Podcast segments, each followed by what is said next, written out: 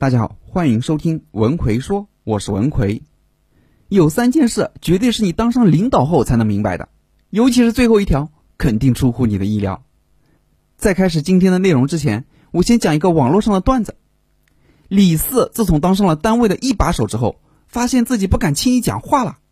上个月，他刚搬进办公室，看到保洁刘婶在拖地，就关心的问：“哎呀，您这么大年纪了，还让您干这个，多不好啊！”第二天，秘书就把李婶给辞退了，雇了个少妇来打扫卫生。半个月前，司机不小心把大门给剐蹭了，李四出于好心就安慰说：“这事儿啊也不能全怪你，是单位的大门太小了。”三天后，基建科长就以李四的建议为由，斥资两百万重新建了个又大又气派的大门。上个星期，财务科的王科长和李四一起吃饭。李四看他一口气吃了三个馒头，随口感叹道：“老王啊，你的胃口真不小啊！”当晚，王科长送给李四一张五十万的卡，求李四放过他。李四那三岁的儿子太调皮，把李四气得直冒烟，结果还一直缠着李四叫爸爸爸爸。李四余气未消，说了句气话：“我不是你爸。”结果李四老婆扑通一声就跪下了：“老公，我错了。”当然。网络段子肯定有夸张的部分，但也从侧面反映说，人一旦走上了领导岗位，要是再像以前一样随便说话，就有可能给你带来惊人的效果。今天就主要给大家讲讲，有哪些事是你当了领导后才明白的。一，不能再随便说话。当了领导，手里有了权，有了资源，在一定程度上就有了影响别人命运的能力。如果再随便说话，就可能带来一些你不想要的结果。为什么呢？因为总会有一些人在琢磨你说的话的背后意思，想通过为你办事让你开心，从而来获得你的认可和支持。就像和珅，乾隆一放屁，和珅就脸红，因为和珅一脸红，大家就会认为是他放的，乾隆就不尴尬了。当然，也会有一些人在等着抓你的漏洞，找你的失误，抓到你的小辫子之后会狠狠的整你，这并不是你的错。而是在这个位置的人都会碰到这样的问题，所以谨言慎行是一个合格领导者的必备能力。二，不能再随便相信人。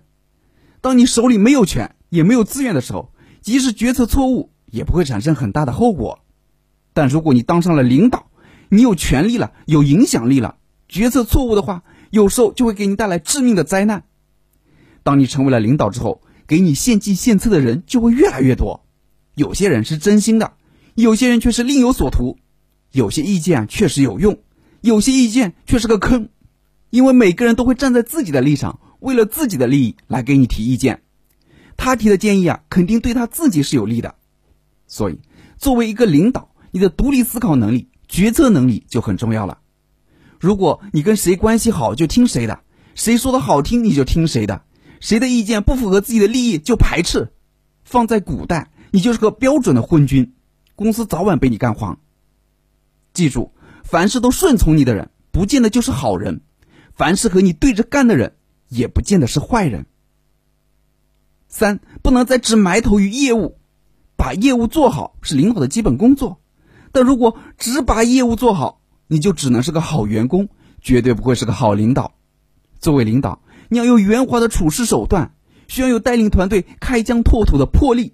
还要有处理问题时的勇气等等。